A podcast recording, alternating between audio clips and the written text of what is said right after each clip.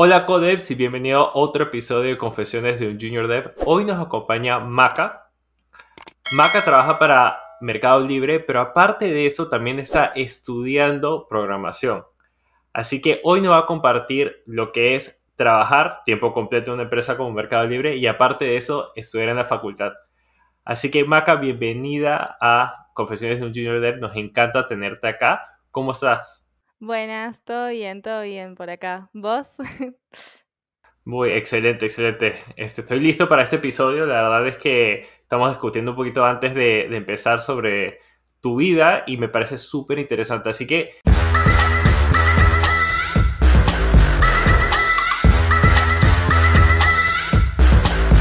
Si quieres, cuéntanos un poquito de cómo entraste tú al mundo de la programación este, y después podemos pasar al tema de que ahora estás trabajando para Mercado Libre. Dale, buenísimo. Em, bueno, básicamente yo arranqué a meterme en todo este mundo que a veces parece un poco abrumador, pero en realidad no lo es tan así. Cuando arranqué la universidad, yo antes de, arrancar a estudiar no sabía absolutamente nada de programación. Má- más que un HTML muy básico no sabía. Así que mis conocimientos estaban bajo cero, pues se podría decir. Pero de a poquito, con ayuda de la universidad, las materias y demás, y también un poco del bichito autodidacta que anda por ahí, de la curiosidad, eh, me empecé a meter en todo lo que es el tema de la programación. Y bueno, ahora estoy eh, trabajando, como contaste, en Mercado Libre, eh, en la parte de todo lo que es programación backend. Así que nada, me gusta más esa parte, se podría decir. Me encanta, me encanta. Mira, ¿y cómo así decidiste estudiar programación, especialmente que entraste a la universidad no sabiendo nada de HTML? O sea, algún pariente te dijo que estudiaras, fue porque buscaste en Google, ¿cómo así terminaste decidiendo estudiar eso? Sí, bueno, eh, yo ahora en la universidad eh, estoy estudiando ingeniería informática, o sea, tiene que ver con programación, pero es como que abarca también un poco más, eh, aparte de todo lo que es el mundo de la programación. Pero más que nada me decidí por todo este tema tecnológico, o sea, que estaba surgiendo. Yo cuando arranqué a estudiar, que fue hace, ya van a ser cinco años más o menos, eh, cuatro por ahí, em, era como que todo estaba muy en auge, ¿no? Todo este tema de la tecnología, aplicaciones móviles, eh, videojuegos, como que estaba todo, ¿viste? La gente empezaba a picarle el bichito de decir, ay, podemos programar, o capaz no se hablaba tanto del hecho de programar, pero sí de crear cosas nuevas a partir de lo que era todo este extraño mundo del código, o esa la típica foto que vos ves de alguien que está programando y los números binarios que van pasando, tipo toda esa parte así. Pero, pero sí, básicamente fue eso, como la, la curiosidad de querer meterme en este mundo tecnológico y de querer saber cómo funcionaba y de querer también eh, como dejar mi huellita, por así decirlo, ¿no? Mi marquita, como decir, bueno, yo pasé por acá, yo estuve acá y, y pude hacer un cambio por todo esto, ¿no? Tecnológico, o por lo menos lo intenté, ¿no? Como, pero sí, más, más que nada fue eso, como querer ser parte del cambio. Me encanta, me encanta. Eso es una razón súper, súper válida para poder. Y qué bueno que pensaste en ese momento de que este mundo de la tecnología iba a ir más allá de lo que era hace cuatro años. Que la verdad es que en la tecnología las cosas cambian en un abrir y cerrar de los ojos y lo que aprendiste hace cuatro años casi que ya no existe hoy en día porque ya no estamos moviendo la, el- este, metiéndonos en Solidity, NFTs, todo el mundo de las cripto, Web3, o sea, olvídate. Y eso hace cinco años era qué es un Bitcoin, o sea, nadie sabía que era Bitcoin, literal. Entonces, no, me parece excelente y muy, o sea, creo que es muy valiente de tu parte meterte en una carrera que a veces es, digamos, complicada y difícil, porque la verdad es que la ingeniería informática, la programación o cualquier ingeniería como tal requiere matemáticas, requiere este, ciertos niveles de que te gusten los números, eh, lo que llamamos el problem solving, que a mí personalmente me encanta, es algo que soy súper innato y siempre me ha interesado. Y dime tú en ese momento cuando entraste a la facultad, o sea, a estudiar en la universidad y te topaste con, digamos, tu primer lenguaje de programación, ¿cómo te sentiste? Y al principio, no te voy a mentir, pensé, dije, uy, esto es un lío, por no decir otra cosa. Pero al principio sí, al principio eh, era como que yo no sabía, mm, como era algo completamente distinto a lo que ya venía haciendo, porque en el colegio o mm, en los niveles antes, los que son la, la educación de- universitaria, es como que vos ves matemática, viste, resolución de problemas, capaz alguna ecuación, viste, pero eh, cuando te metes en lo que es programación es como que aparecen un montón de conceptos nuevos Y al mismo tiempo es como que vos decís, uy, ¿en qué me metí? o sea, esto es un montón. Pero, pero después, no sé, es como que de a poco te vas ayornando, ¿no? Te vas como eh, metiendo un poco más y necesitas obviamente tu tiempo para entender y aprender. Pero sí, al, principio, la primera impresión sí. Es más, la primera vez que programé, por así decirlo, fue en papel. Así que imagínate, o sea, era como o sea, entender las estructuras de datos en papel. Em, pero claro, o sea, era nada que ver a lo que venía viendo. Entonces, sí, primera impresión se podría decir así, un poco abrumador. No, sí, te, estoy de acuerdo contigo. Yo, yo empecé a, a programar y aprendí en las épocas antes de YouTube, antes de Udemy, antes de Coursera, antes de Claro, Platzi. Este, yo aprendí con libros. Literalmente libros que te decían, aprende a programar en C Sharp. Y era, o sea, que te mostraran las fotos de lo que tenías que ver tú en la computadora. Y bueno, si te jodías, no había nadie que llamar, no podías escribirle a nadie. claro, no había Pero Stack Overflow, nada. No, no, no. Yo afortunadamente, este, no sé, tengo ese bichito de como que me sigue y hasta que no resuelvo algo, sigo, sigo, sigo, sigo hasta resolverlo. Entonces, perfecto. Entonces empezaste en la universidad y tú me comentaste de que antes de Mercado Libre estabas trabajando para otra empresa. Así que cuéntame un poquito sobre esa experiencia. ¿Cómo fue que encontraste tu primer trabajo o trabajando en esa empresa como tal? Y de ahí podemos pasar a lo que estás haciendo ahorita en Mercado Libre. Dale, totalmente. Em, bueno, yo en la universidad que estoy estudiando ahora, em, tiene una bolsa de trabajo, ¿no? De, mm, de empleos con empresas que son parte de la universidad y no también, ¿no? Entonces, eh, la primera experiencia la obtuve por ahí. Yo me postulé ahí, cargué mi currículum y bueno, y me, postulé a uno de los trabajos que era justamente, no era de programación, era para ser analista funcional pero tenía un poco que ver con tema de programación, porque al ser una empresa que era de tecnología, estaba muy vinculado. Entonces, la primera experiencia sí la obtuve por ahí, por la universidad, y después eh, estuve trabajando así en ese puesto un poquito más de seis meses, no mucho más. Y ahí yo ya era como que yo en la empresa estaba mucho en el tema del código, me gustaba mucho como meterme en eso. eh, me codeaba mucho y me hice mucho muy amiga de unos chicos que estaban en todo lo que era el área de producto, que era el área que se dedicaba a desarrollar toda la parte de código. Y ahí empecé. Y bueno, y ahí me, me pasé dentro de esa misma empresa a lo que era la parte de desarrollo y ahí empecé como desarrolladora backend. y bueno, así fue la, así fue como entré, digamos, a la primera experiencia, pues podría decir. No, qué bueno. Y creo que hablas bastante sobre el hecho de que uno es, para los que están viendo el podcast o lo están escuchando, utilizar los recursos que tiene la universidad. Porque muchas personas me dicen, no sé dónde encontrar trabajo, pero si eres estudiante de la universidad, como en el caso de la tuya, siempre hay una bolsa de trabajo. O sea, no es que las universidades solamente existen para enseñar, tienen bastantes recursos que pueden utilizar. En episodios anteriores tenemos gente que encontró eh, trabajo gracias a sus profesores simplemente mostrando lo que, lo que tiene. Y como hiciste tú, postular. Creo que mucha gente se queda con, con las manos cruzadas y no termina postulando ni, digamos, poniéndose en esa situación incómoda para de verdad salir adelante. Pero ahora quiero saber, porque me, me da mucha curiosidad, ¿cuál fue el lenguaje de programación que utilizaste en este, en este trabajo? Eh, cuando arranqué, bueno, arranqué con Java, así. Ok, Era ir tocando algunas que otras cositas chiquititas de Java y después, eh, bueno, era una- un mix entre Java y Node. Entonces, nada, porque había ok, como un backend y un middleware, entonces estaba como en toda esa, en ese sector, se podría decir. Este, pero sí, y en la universidad también, nosotros habíamos visto mucho Java, entonces me servía como ese respaldo de decir, bueno, buenísimo, como que ya tengo el conocimiento eh, por lo menos de un lenguaje como bastante más sólido y poder después arrancar e ir migrando como a otros lenguajes, ¿no? Después. Me encanta, me encanta. La verdad es que voy a decir esto y mucha gente en, en los comentarios probablemente van a pelear, pero por lo menos aprendiste a programar con un lenguaje de verdad. Esa bueno, persona que me el... dice, no, voy a meter a aprender PHP o ya. Mira, yo sé bastantes lenguajes y la verdad es que empezar con un lenguaje de programación de tipado estático es lo mejor que puedes hacer. Es Sí, lo mejor que sí, puedes hacer, en mi opinión. Yo lo re recomiendo Java para arrancar. O sea, a mí la gente a veces me preguntan y me dicen, ¿por dónde arranco? Arranco por Python, qué sé yo, no sé qué. Ay, no sé, arranca por Java, no sé. Capaz fue porque fue mi primer amor, ¿viste? Es como que siempre está en la memoria. Pero no sé, eh, está muy bueno para aprender, es como que tiene muchas cosas que otros lenguajes no son tan específicos. Entonces, con Java vos podés eh, entender mucho más y entender más a fondo el resto de las cosas que están detrás de lo que uno programa. Este, pero sí. O C, por ejemplo, yo en la facultad habíamos visto C, C también. todo el tema de este, no sé, conceptos como son los punteros y todo eso que en lenguajes más eh, modernos no están tan eh, presentes.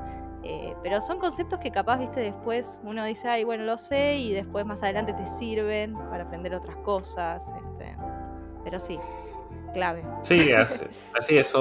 yo sé lo que son lenguajes de programación que te exponen más a los fundamentos de la programación. Porque a, final de cuentas, todos los, todos los lenguajes de programación, independientemente si es el más viejo del mundo o el más nuevo, eh, todos tienen estos fundamentos de programación. O sea, los fundamentos son conceptos, no es tanto atado a un lenguaje. El lenguaje simplemente es una herramienta para poner estos conceptos en la computadora para que la computadora lo termine ejecutando. Totalmente de acuerdo. Eso es. Sí, totalmente de acuerdo. Así que, buenísimo, buenísimo. Estamos acá en la misma página, me encanta. Este podcast está excelente, excelente.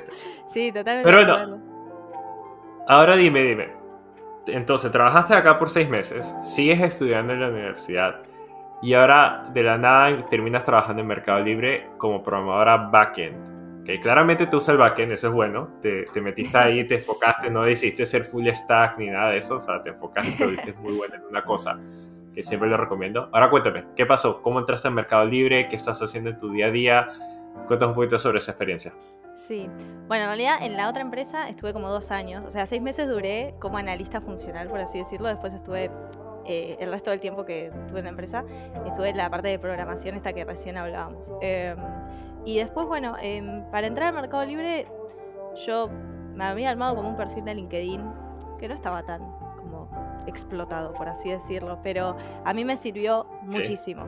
Em, y yo me acuerdo que había empezado a publicar algunos posteos, en la facultad hacíamos eh, mucho proyecto, ¿no? Como decir, ay, desarrollamos una aplicación para tal cosa, y agarraba y hacía un posteito en LinkedIn, tipo, ay, este cuatrimestre armamos esta aplicación, eh, o tal cuatrimestre armamos esta cosa, o ay, qué bueno esta aplicación. Entonces empecé a como a explotar toda esa faceta de LinkedIn.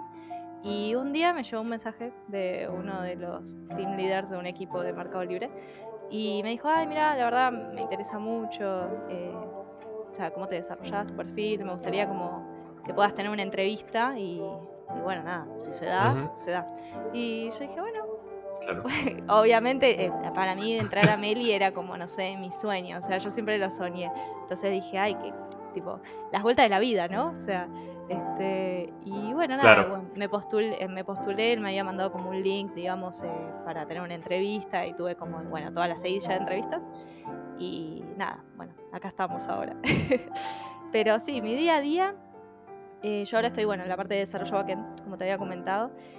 trabajamos en un equipo que estamos desarrollando en Go, nada que ver a lo que venía haciendo, pero eh, nada, aprendiendo un montón de cosas nuevas. O sea, esto que te comentaba, eh, saber como todos los cimientos, digamos, los fundamentos, que hablábamos recién, súper importante para después ir migrando e ir conociendo nuevos lenguajes de programación. Este, pero sí, trabajamos en, en, esa tecnología, también trabajamos con otros equipos de eh, hay mucho contacto con equipos de otros países, porque bueno, en Mercado Libre como que tiene expansión además de, bueno, yo estoy en Argentina, pero en otros países de Latinoamérica. Eh, pero sí, es, es bastante distinto a la experiencia que yo venía teniendo antes, porque yo antes trabajaba en una empresa que era más pequeña. Eh, entonces entrar a Meli fue como, wow, es gigante. Entonces, bueno, nada, mucha organización de equipos, eh, que capaz antes, donde estaba yo, se veía, pero no era tan notorio porque al ser menos, capaz éramos un equipo más pequeño, entonces uno no se daba tanto cuenta de esas cosas porque eran cosas como normales o cotidianas. Y hoy en día, estando en una empresa tan grande, es algo fundamental, porque si no hay organización es como que cada uno está haciendo cualquier cosa o no hay comunicación, una comunicación fluida en el equipo. Este, pero sí, básicamente eso. No, excelente y gracias por compartir eso. Eh, ahí yo rescato dos cosas muy importantes. La primera, el hecho de que empezaste a compartir las cosas que estabas haciendo en LinkedIn. Por más que tú ahorita digas, bueno, no era la gran cosa, pero solamente son esos pequeños, esas pequeñas cositas que hacemos que al tiempo, o sea, no fue el primer post, no fue el segundo, no fue el tercero, sino a lo mejor el cuarto, el quinto, y la consistencia en que lo hiciste, que fue que te abrió esta oportunidad.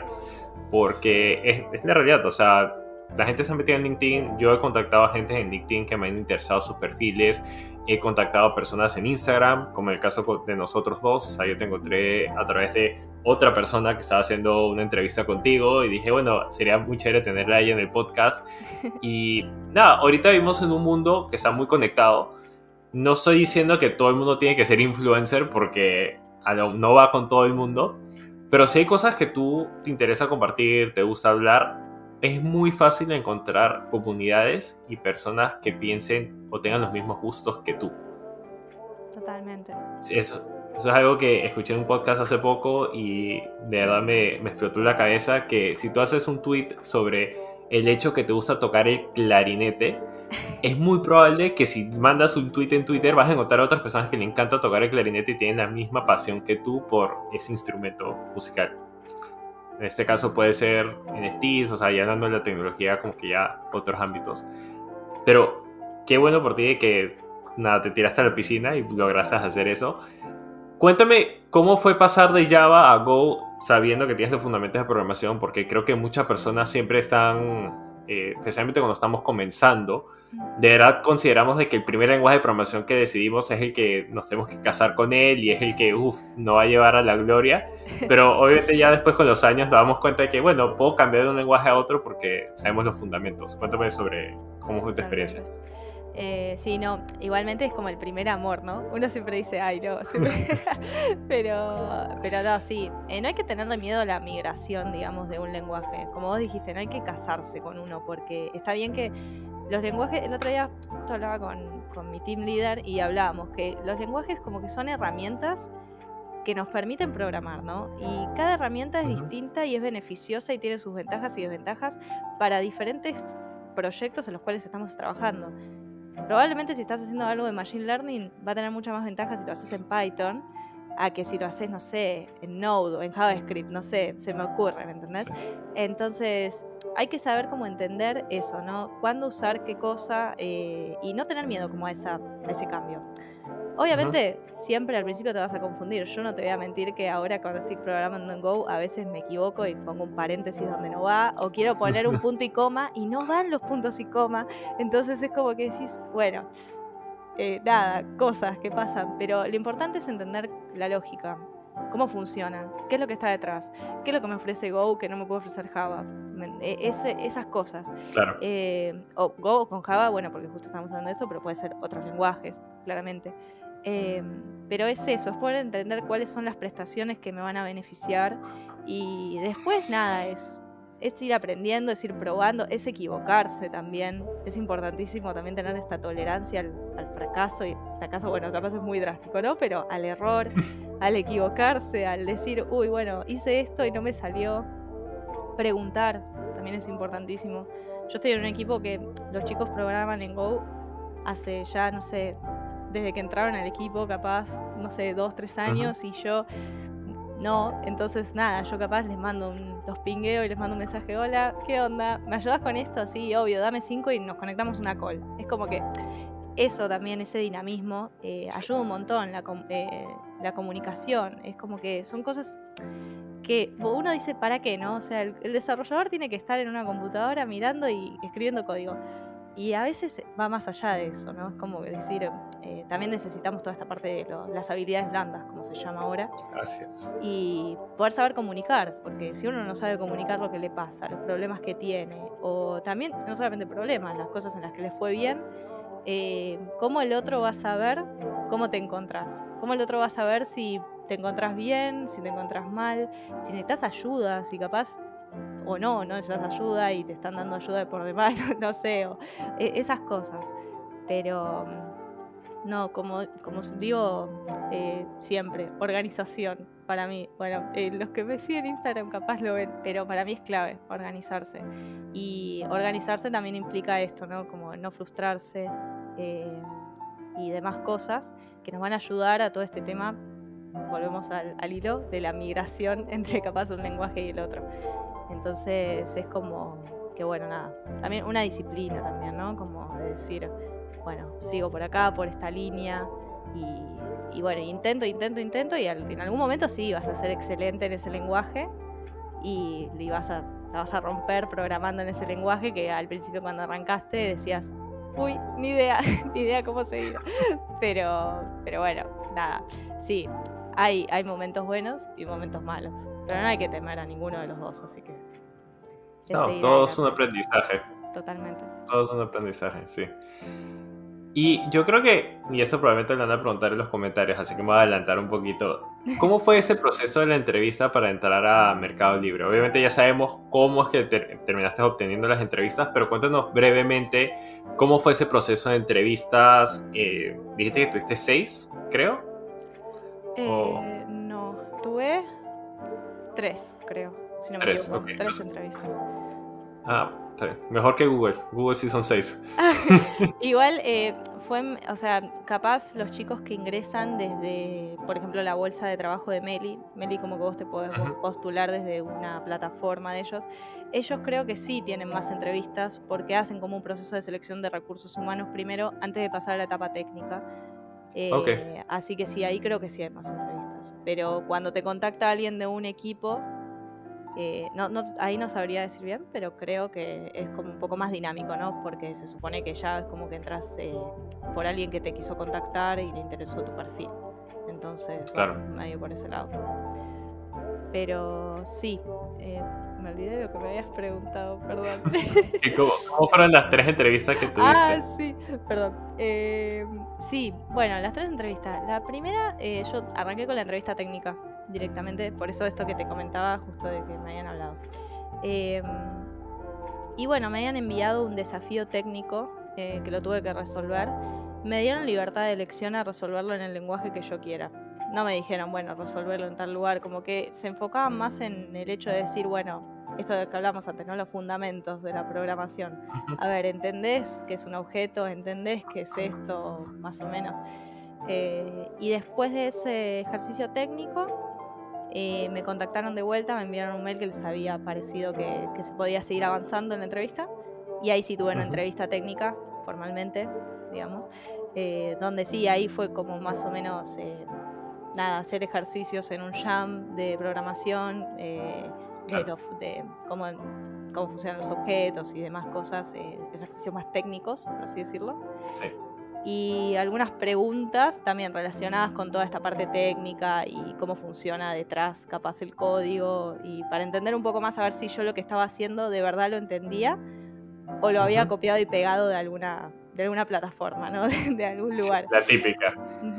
Pero sí, era más que nada como para entender y eso. Y después de eso, sí, ahí ya pasé para las entrevistas que eran de, recursos humanos. Eh, el los de siempre, ¿viste? los psicotécnicos, eh, bueno, toda esa, esa parte. Y después sí, ahí sí, ya, ya entré a la empresa. Pero sí, básicamente fueron esas tres. Fueron, fueron como, la técnica como que se dividió en dos partes. La parte esta del, del desafío, se podría decir, más individual. Y la parte de la entrevista técnica formalmente dicha. Que, bueno, ya muchos hablan de eso, ¿no? El temor, el famoso temor. Sí, sí. No, no, excelente. Qué bueno que, puedas compartir eso con nosotros porque sé que a las personas les interesa bastante entender cómo es la dinámica cuando ya pasas ese primer, digamos, eh, hincapié, que es entrar en los ojos de los reclutadores y todo eso. Ahora, es el momento de la verdad. Hay una razón por la que este podcast se llama Confesiones de un Junior Dev. Y es porque acá no ocultamos nada, decimos todas las verdades del mundo de la programación. Así que yo te voy a preguntar a ti, Paca, ¿tienes alguna confesión, alguna aberración, alguna cagada, como decimos, que hayas hecho tú cuando empezaste a trabajar como programadora? Bien, puede ser en, tu, en la primera empresa o puede ser ahorita durante Mercado Libre. Ah, acá tienes el momento, confiesa, confiesa. No, estoy pensando, seguramente me habré mandado algún moco, seguramente. Este. Así que se me ocurre ahora. A ver. Estoy pensando, pero seguramente me mandé alguna. O sea, no soy ninguna santa. O sea, ya me he mandado seguramente alguna. Este. Me lo llevo de tarea para el hogar, ¿no? Pero sí, algo, algo tuve que haber hecho. Estoy, pensando, porque de verdad no puede ser que no me haya mandado ningún moco en algún momento de la vida. Así, de, así de malo fue que lo has borrado de tu memoria. Claro, debe, haber sido tan malo que lo eliminé de mi mente.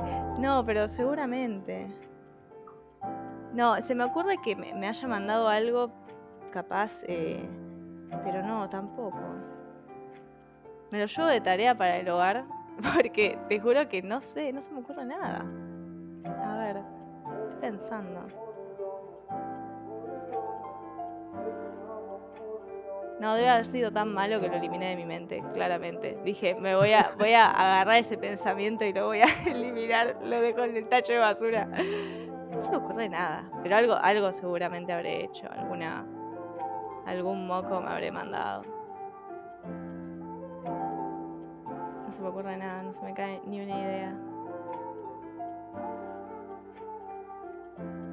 Algún pasa producción. Es que a veces creo que con las empresas más grandes es un poco más complicado porque hay tantas vallas que tienes que sobrellevar para que no ocurran estas cosas que, que literalmente es como que, bueno, lo agarramos antes de que de verdad hubiese sido un problema muy grande, pero este, a veces con los equipos... por ahora, va, que yo recuerde, no, no me pasó nada.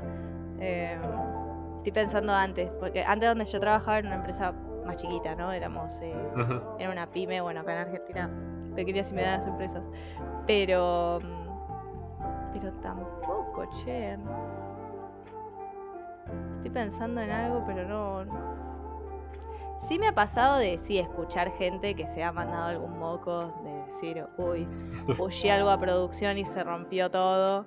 Eh, o por ejemplo, no sé, ahora se me ocurre capaz eh, algo que no tenía que pushear y se rompió todo. Es como que sí, eso sí me ha pasado. Pero. Pero no había sido yo. Pero, no había ah, sido ¿no fuiste tú? No había sido yo. o sea, yo solamente lo escuchaba. Este, pero no. Estoy pensando. Bueno, una vez para. Sí, ahora que me pongo a pensar, sí. Una vez me pasó que estábamos haciendo eh, con en la otra empresa, estábamos haciendo con una era como una especie de un pasaje a producción, pero no era un pasaje a producción, como que nosotros instalábamos eh, softwares en, en, otras empresas. Y me acuerdo que lo estábamos haciendo con un compañero del trabajo, me acuerdo que estábamos juntos y, me acuerdo que se había borrado el, lo que había, o sea, lo que había que pasar, como que se había borrado. En vez de hacer un control X, se había hecho un... Nada, se eliminó, no sé, y desapareció completamente y necesitábamos ese archivo porque si no sé, como que se caía el sistema. era una cosa así, básicamente, para ponerlo en palabras simples. Y me acuerdo que en ese momento estábamos eh, conectados a un escritorio remoto a lo que era la computadora donde teníamos que instalar. Por ende, teníamos que terminar de instalarlo sí o sí, porque si no se iba a caer. Teníamos, no sé, minutos solamente, si no se iba a caer. Este, y me acuerdo que en ese momento nada, estábamos tomando unos mates y fue tipo, bueno, eh, mi, compañero me dice, ¿qué hago ahora? estábamos sentados al lado y me dice, no, perdí el archivo. Y yo le digo, pero ¿cómo, que perdiste el archivo? estaba casi un segundo. Y ahí no sé cómo se fue a mí que se me cayó una idea, que le dije, para, entra, porque nosotros teníamos como una especie de servidor donde guardábamos como una especie de backups, pero estaban, o sea, completamente escondidos y medio, andás a ver si estaban desactualizados, nadie sabía. Y le digo, bueno, pero fíjate, porque capaz capaz, llega a estar. Bueno, dio la casualidad y gracias a Dios que estaba ahí el archivo, no sé cómo llegó ahí. Y fue tipo, bueno, zafamos. y, ahí, bueno, y lo pudimos instalar y todo. Pero en ese momento, en esos, nada, habrán sido 60 segundos, en ese minuto, fue una tensión eterna. O sea, nadie sabía qué era lo que iba a pasar, porque necesitábamos ese archivo y nadie lo tenía. Pero literal, ahora que me acordé de eso, no, sí. Yo, yo creo que ese, ese momento dije, chao, ya está. Hasta acá. tipo, tipo bueno, listo. Encima éramos una empresa chica, pero trabajamos con empresas grandes. Entonces, eh, nada, o sea, se le caía el sistema, por ejemplo, un banco. ¿Y qué hacíamos? Era como que no, no sé, o sea, necesitan eso. Era, eso fue terrible. Ahora que, ahora que me acordé, sí. No sé cómo fue que se me habrá caído la idea de encontrar el archivo ese en alguna parte escondida, pero bueno. Claro. Ese, sí, sí. Si no hubiéramos encontrado el archivo, hubiese sido. Sí, hubiese sido. La caída del banco. más o menos, sí, más o menos. Terrible. Pero sí. Sí, esa es mi confesión, se podría decir ahora que me acordé. Terrible. Sí. Después nos reíamos, obviamente, pero en ese momento. Claro. Matar. Claro, claro, claro. O es como, como, o sea, no sé si te ha pasado, pero a veces que pasas hasta, hasta cosas a QA y lo abres, o sea, eh, para hacer pruebas y abres y la verdad como que todo explota y tú dices como que rompí algo. Gracias a Dios que no está en producción, pero rompí algo. No, y cuando este, están pasando los tests, cuando están, no sé, querés pusher a GitHub y están pasando los tests y decís, uy, tipo, ¿pasarán? en, ese, en esos cinco minutos que están corriendo los tests, ¿pasarán? ¿No pasarán? Si no pasan, rompí algo. tipo, ¿qué rompí? Totalmente. Sí, de ahí tenés que volver. No, de que Pasa, pasa mucho más de lo, de lo que la gente piensa. Solamente que a veces como tú lo tiramos a la parte de atrás de la memoria para que no... Y una vez... Para no tener pesadilla. Una vez prefiero olvidarse, viste, para decir, bueno, me olvidé y nunca pasó. no, pero sí, capaz... Eh, sí me ha pasado, sí, yo escuché mucha gente que le ha pasado, no sé, de, de subir cosas que no tenían que subir o de mismo, capaz no solamente de código, o de hablar con los clientes de algo que no tenían que hablar. Eh, cosas así, sí, sí. Eh, he escuchado cosas terribles. Pero bueno, pero igual nada, o sea, nada que no se pueda solucionar, qué sé yo. O sea, en el momento te querés matar y te comerás alguna que otra, un otro reto, por, por no decir otra cosa. Pero bueno. a, mí, a mí me ha pasado a mí una de las más feas que me ha pasado, y creo que no lo he comentado en, ninguno de los episodios de Confesiones, este fue cuando yo era el, único programador de mi propia empresa, porque yo hice una startup en Latinoamérica, y nosotros cobramos por minuto. Y la idea era de que cuando tú salieras de un estacionamiento te dejáramos de cobrar. Tristemente, no hubo un problema, hubo justamente un edge case que no permitió que a esta persona le dejáramos de cobrar. Y al día siguiente, cuando nos dimos cuenta y cerramos su sesión, le, le cobramos a su tarjeta de, crédito 150 dólares. No, no. Claro. Afortunadamente, afortunadamente, este, le mandamos un email a la persona, le dijimos, oye, mil disculpas por esto, ya te estamos revertiendo el pago, eh, te debería estar llegando en dos días, este, cualquier cosa, como que gracias por, por entender. Acá hay 30, como que le dimos 10 dólares de crédito para utilizar nuestra aplicación por todo el, todo el problema que hubo. Pero yo recuerdo el día siguiente cuando me, me, escribió mi socio y me dice como que, oye, acabamos de facturar, o sea, acabamos de, recibir un pago por, por 150 dólares y dije que, o sea, imposible porque, o sea, de manera, ¿entiendes? Claro, no. Y sí, hecho, hecho y derecho no, era un switch case que estaba roto. No, no. Bueno, viste que encima pasan esas cosas que capaz eh, decís, pero ¿qué es? ¿Qué es? ¿Qué es? Y hasta que no llega a producción no encontrás el bug. O sea, eso me ha pasado un montón de veces de, decir, bueno, ¿y por qué está rompiendo esto? Tipo, si, si lo hicimos, si lo probamos, si pasó los test, ¿por qué está rompiendo? Capaz eh, no me ha pasado cosas tan así, tan terribles, como, como cobrar 150 dólares en la tarjeta de una persona, pero, pero sí en otras cosas que, que decís, pero si yo estoy programando, ¿por qué me está rompiendo esto? ¿Por qué no me está pasando este caso? Y capaz es una pavada. Y después decís, ay, no. Pero bueno, de todo se aprende, ¿no? Todo es un aprendizaje. Así, que... así es, así es, así es. Y es cuestión de... de... Dime. No, no, digo, después ya, aprendiste a hacer el switch case y ya está. sí, rebotas, aprendes y ya continúas. Así que sí. Bueno, gracias por compartir tu, tu, confesión. Me encantó, me encantó, porque eso, esos momentos de pánico, cuando la gente los recuerda, siempre se ponen un poco como que, uff, no puedo creer que, que, yo pasé por eso. Sí, me puse, Pero, me transpiré un poco, no voy a mentir en este momento. sí, sí. Pero, Maca, acá muchas de las personas que nos escuchan, eh, tanto nos ven en YouTube y nos escuchan a través de, de Spotify, son personas que recién están empezando en el mundo de programación, a lo mejor van en su primer año de la universidad, están empezando a ser autodidactas o están interesados en el mundo de programación. Y a mí me gusta preguntar a las personas que tenemos en el podcast, ¿qué considerarías que son las cinco cosas fundamentales y súper importantes que debería tener todo buen programador? Y la respuesta puede ser corta o larga como quieras, pero las cinco cosas. Cinco cosas. Para mí la primera, y esta es fundamental, antes de saber cualquier cosa técnica, la comunicación. Tipo, es algo, me parece fundamental, porque es importantísimo poder comunicarle a la persona cómo te sentís, cómo estás, eh, si necesitas ayuda, eh, todo eso es como importantísimo. Así que antes que nada, para mí la comunicación, primordial. Em, segundo, la curiosidad, me parece. Como esto de decir, eh, ay, bueno, tengo ganas de aprender tal cosa, em, o ¿por qué me está rompiendo esto? Voy a empezar a buscar un poco más por qué me rompe esto, o, em, o mismo decir, ay, me interesa este lenguaje de programación, no sé, ni idea, quiero saber cómo funciona. E, este, el bichito este que nosotros estábamos hablando también, ¿no? Del bichito curioso de decir, bueno, vamos a ver qué es lo que está pasando. Eso también. Después, bueno, las ganas también, ¿no? Voluntad y ganas de tener ganas de, resolver los problemas, porque lo que se nos plantean a nosotros los desarrolladores todos los días son situaciones con problemas a resolver, ¿no? Eh, y a veces la solución puede ser algo súper pensado y súper elaborado. Y eh, a veces no. O sea, otras veces sí, es así, otras veces no. A veces es simplemente agregar un if y nada más, o un switch case, como recién hablábamos.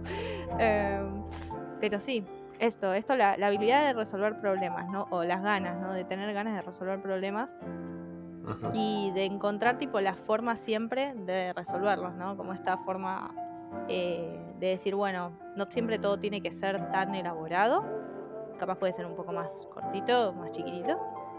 Em, pero sí, eso, eso como tercera cosa. Y cuarto y quinto, sí, obviamente las ganas, eh, las ganas, perdón, eh, no de, pero como el hecho de decir, bueno, eh, quiero programar, o sea, porque muchas veces alguien, me ha pasado de gente que dice, bueno, me quiero meter en todo este mundo tech, ¿no? Como tengo ganas de, no sé, meterme en el mercado laboral tecnológico, quiero ser programador, pero también uno tiene que tener como estas, como este ímpetu de querer programar y de cambiar y hacer un switch en tu cabeza de la, a la cabeza de programación, ¿no? Como este, este clic, no, no sé si no sé si hay una palabra, por eso no lo quiero poner en una palabra específica, no lo quiero encasillar, no lo quiero poner un tag, pero como este switch, como esta, esta cosa de decir, bueno, eh, me voy a meter en el mundo, pero soy programador, entonces tengo que empezar a pensar como tal. Eh, hay muchas personas que dicen, bueno, arranco, pero vos tenés que arrancar y también tener como, nada, como esa disciplina y esa, esas ganas de decir, bueno, mi mente va a cambiar y tengo que empezar a pensar las cosas de otra forma. Así es. Eh, pero nada, es como, es como un mundo completamente distinto a lo que estamos acostumbrados, ¿no? O sea, al, mercado laboral de hoy en día. Y después también la disciplina. Eso te podría decir como lo último.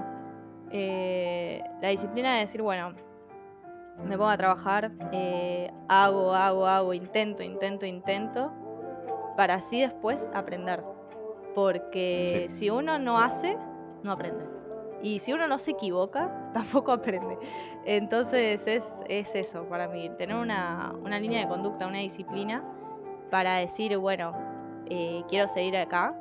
Y capaz cuando estás en ese momento de la curva de aprendizaje que estás muy abajo y decís, ay, no, no puedo, no puedo, decir, no, sí, puedo. Estoy en este momento. O sea, ya dentro de tres meses probablemente ya entienda mucho más.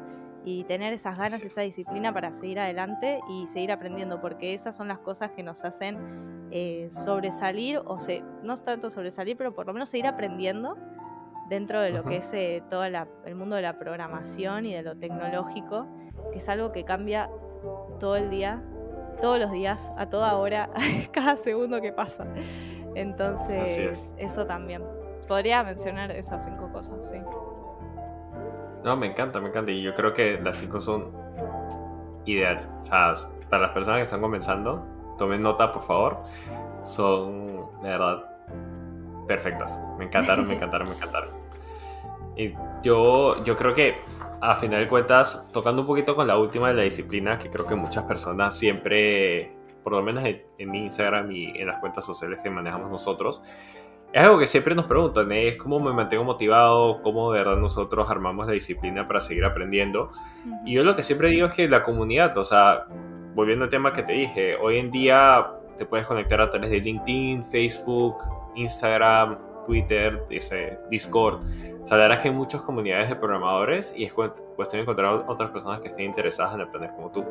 Y en tu caso, la universidad. O sea, en la universidad, si lo piensas bien, tú eliges una carrera y se supone que todas las personas que están en la carrera contigo les interesan las mismas cosas. Entonces, es cuestión de nosotros de verdad poder eh, encontrar este, amigos y personas con las que nosotros podemos aprender a final de cuentas, porque eso es lo que yo creo que nos va a llevar al siguiente nivel y de verdad convertirnos en mejores programadores. Totalmente, es un mundo donde eh, nos regimos, por así decirlo, por los contactos. O sea, es un mundo donde vos puedes hacer muchos contactos eh, y depende mucho de esta primera parte que mencionaba de la comunicación. A veces a uno le puede dar vergüenza hablarle a alguien o mandarle un mensaje por LinkedIn o mandarle un mensaje por Instagram o, o mismo en la universidad, ¿no? Eh, y sí, obvio, yo no voy a mentir. A mí también a veces me da vergüenza mandarle un mensaje a alguien, subir un posteo. Eh, pero hay que como ir de a poquito perdiendo esa parte porque es un mundo donde ah, eh, llega un punto en donde todos casi nos conocemos con todos, por así decirlo. O sea, no en el sentido de que nos sabemos con nombre y apellido, tipo una lista quiénes somos, pero es como que hay como una vibra de decir, bueno, eh, somos los contactos y yo conozco a tal, o yo lo tengo a tal en LinkedIn, capaz si le mando un mensaje me contesta. Y, y sí, es, es, para mí es una de las cosas bastante, muy por arriba, muy importantes eh, de todo lo que es este como mundo tech, por así decirlo. Sí. Vaca, para ir terminando este episodio y cerrarlo con un broche de oro que creo que hemos tocado bastantes temas, ¿tienes una última consejo que le podrías decir a las personas que recién están metiéndose en el mundo de programación, a lo mejor primer año en la universidad, están empezando un bootcamp, están empezando su primer curso en alguna de estas páginas de educación? ¿Cuál es tu recomendación? Así. Y rápido, así de una, que no tengan miedo. Eh, que no se yo como conté antes, mi experiencia, la primera línea de código que hice y las primeras veces que entré a las materias de programación fue un poco abrumadora. Y sin embargo no me di por vencida. Entonces, para mí es clave perder el miedo, ir soltándose, ir metiéndose de a poquito. Cuesta, obvio, como todo, es aprendizaje, es prueba y error, es seguir adelante, pero nada, ir, ir perdiéndole el miedo y de a poquito ya todo va a ir saliendo como uno lo cree, siempre y cuando tenga una meta fija, ¿no? Y, un plan para ir llegando a, esa meta que uno se propone. Me encanta, me No tengan miedo, para las personas que nos están escuchando, a todos los codeps, no tengan miedo.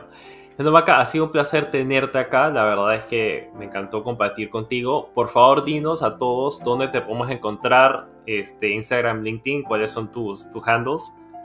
Sí, me pueden seguir por Instagram, que estoy armando un espacio donde comparto más o menos todo lo que es este mundo tech y ir asimilando un poco todos estos conceptos que a veces cuando escuchamos o medio que encontramos un poco abrumador, eh, que es arroba eh, me pueden seguir por ahí, que estoy compartiendo toda mi experiencia. De, dentro del roadmap también se vienen algunos videitos por IGTV, así que capaz se viene algo nuevo. Este, pero bueno, me pueden, me pueden ir siguiendo por ahí. Hasta la próxima Codevs y que tengan un excelente día. No se olviden de suscribirte al canal de YouTube y si estás escuchando este podcast en Apple, darle seguir y si estás escuchando en un dispositivo Android como Spotify, dale follow a este contenido espectacular. Hasta la próxima.